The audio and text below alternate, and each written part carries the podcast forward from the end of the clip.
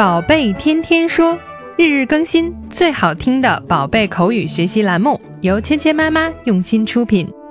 宝贝天天说，芊芊妈妈。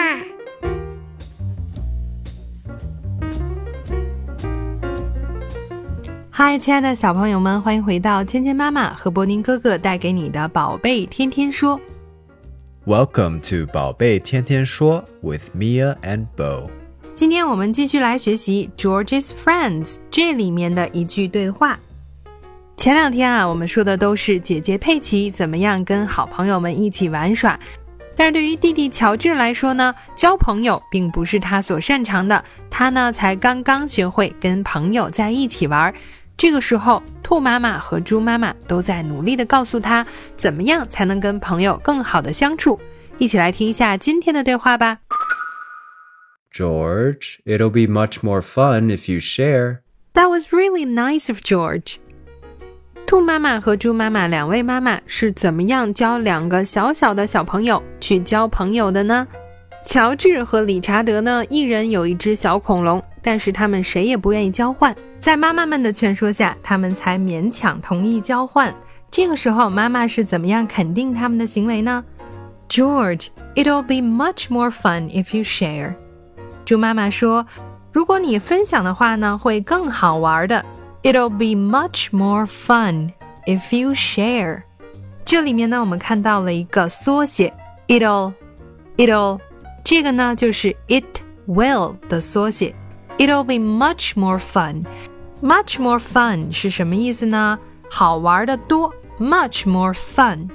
If you share，条件是你学会分享。If you share，如果你分享的话呢，一切就会更好玩的。It'll be much more fun if you share。如果你分享的话，一切就会更好玩的。乔治分享了自己的恐龙，兔妈妈呢也对此表示肯定。That was really nice of George。乔治这样真的是很好啊。That was really nice of George。Nice 指的就是对人友好的、友善的。That was really nice of George。 乔治可真是友好啊！在生活中，如果小朋友也想感谢一下朋友的慷慨或者友善的话，你也可以说 "It was really nice of you"，你真的很好。It was really nice of you。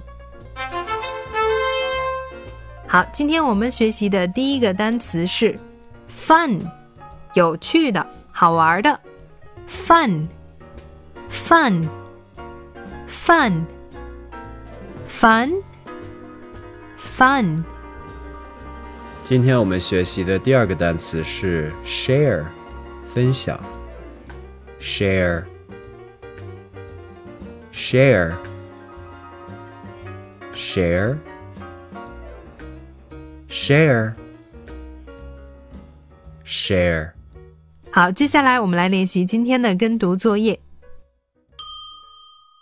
George, it'll be much more fun if you share. George, it'll be much more fun if you share. That was really nice of George. That was really nice of George.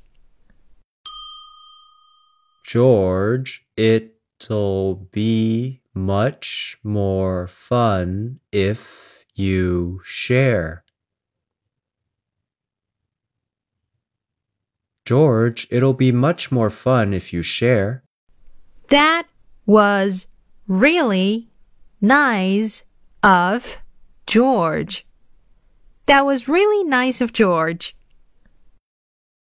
好，接下来我们来玩你问我答的游戏。小朋友们听到“叮”的声音后，请说出你的那一句。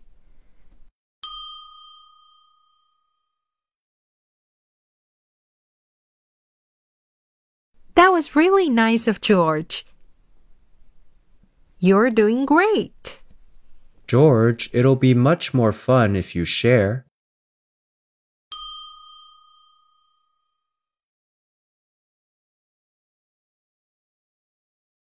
Thanks for sharing this lesson with me. 好，今天的内容就到这里了，小朋友们学会了吗？更多精彩的内容，请关注“芊芊妈妈儿童英语”的微信公众号，还有喜马拉雅专辑。我们明天不见不散。